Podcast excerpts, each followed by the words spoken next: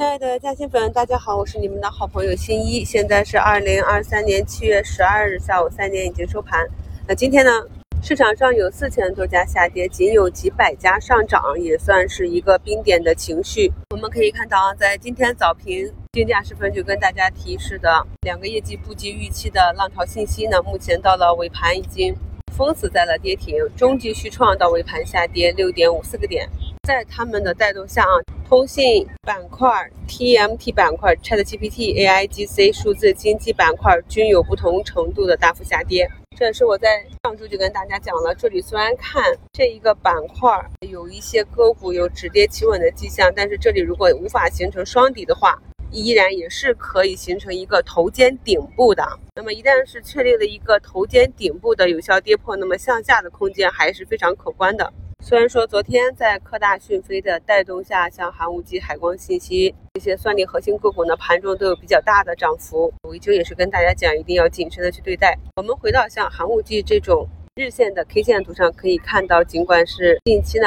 涨多跌少，但是它两次上冲呢都是被上方三十线压制，股价到达这里呢就冲高回落。而今天呢，一个阴线直接就反包了昨天的一个涨幅。所以呢，面对个股的上涨和下跌啊，我们一定要把这个 K 线拉长一点来看，看一下它中期呢是处于一个不断震荡向上之上升区间的一个回踩，还是上涨过后啊震荡向下的一个不断重心下移的区间，这样呢才能够有相对合适的策略去匹配。节目置顶评论中也给大家贴图了，在今天下午呢看到汽车零配件的龙头浙江世宝。破板的时候啊，我就在五评置顶评论中跟大家讲了浙江破板短资出逃，板块回落。现在呢，很多涨幅榜上上涨的个股都是小票，这也是我近期跟大家讲，找到这个上升趋势中盘形小一点的几十亿流通的这种呢，更像是量化做庄、短庄的玩法。像近期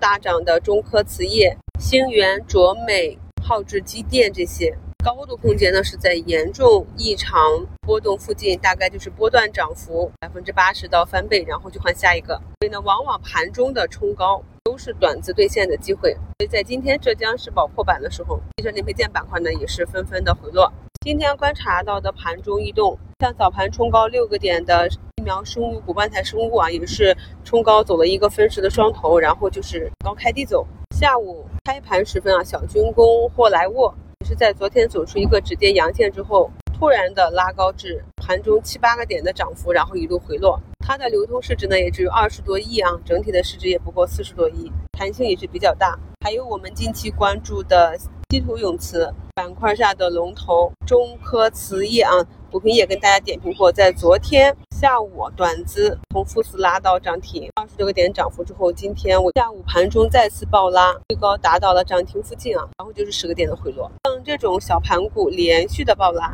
大概率的都是短期的一个兑现点。受其影响，昨天刚刚确权配股的金利永磁啊，今天下午呢也是拉至百分之五的涨幅，一个尖形的，然后又是冲高回落。像这种短期的应对呢，就是当股价突然开始暴拉的时候，就要盯着它的分时盘口。当板块龙头、板块指数啊和个股拉不动了，出现滞涨的信号，开始有大单砸盘了，这个时候就要做短期的一个高抛。至于尾盘要不要低吸回来呢？一方面是看一个中期的预期，另外一方面呢也是属于一个博弈，根据个人的成本和仓位。类似这种啊冲高回落的图形，如果次日平开或者小低开之后呢，股价能够企稳啊，再次回到原有的趋势，那么就是说明其中的。主力资金呢有继续做多的意图，而如果次日呢直接是一个低开或者高开直接放量下杀，那么对于近期啊有这种几十个点涨幅的板块和个股来讲，要谨防短资的短期兑现了。毕竟呢现在已经是七月十二号了，距离我们讲的主板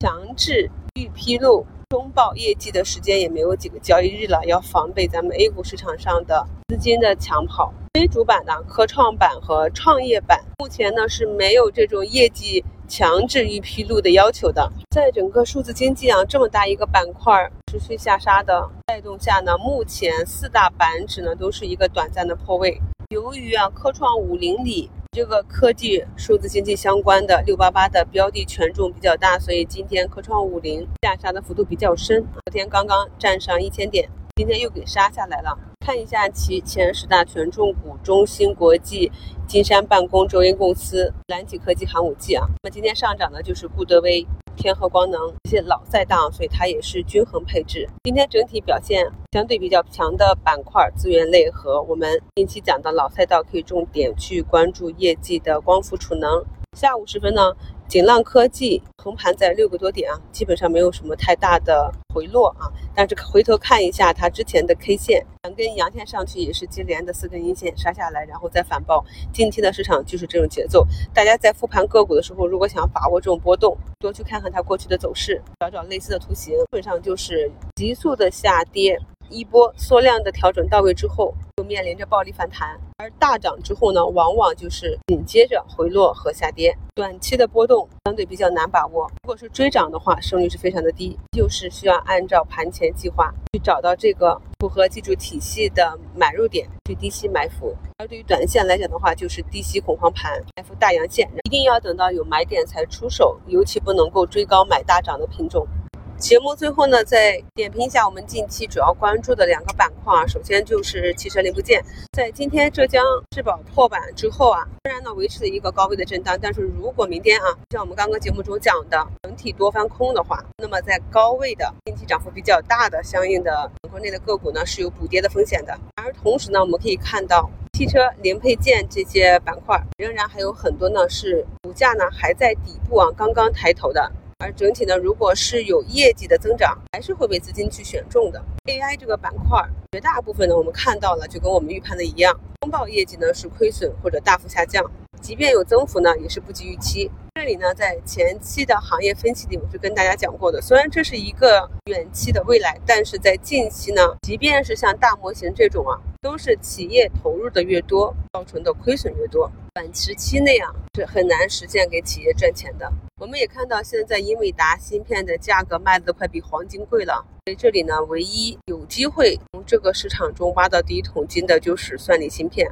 至于我们 A 股市场上的这家算力芯片公司是否能够分到一杯羹，在近几个财报周期实现扭亏，这一点呢还是未可知的。市场出现冰点之后，往往跟随的都是修复。至于修复的强弱呢，我们明天盘中再做观察。短期一天两天的涨跌，并不能够改变市场中期运行的一个方向。毕竟啊，虽然说市场四千多家个股下跌，但是我们关注的这些板块内的很多个股，今天呢还是有所表现强于市场的。大跌日呢，正是复盘去选择好苗子啊，去发现多头主力的极佳的时机。感谢收听，我们明天早评见。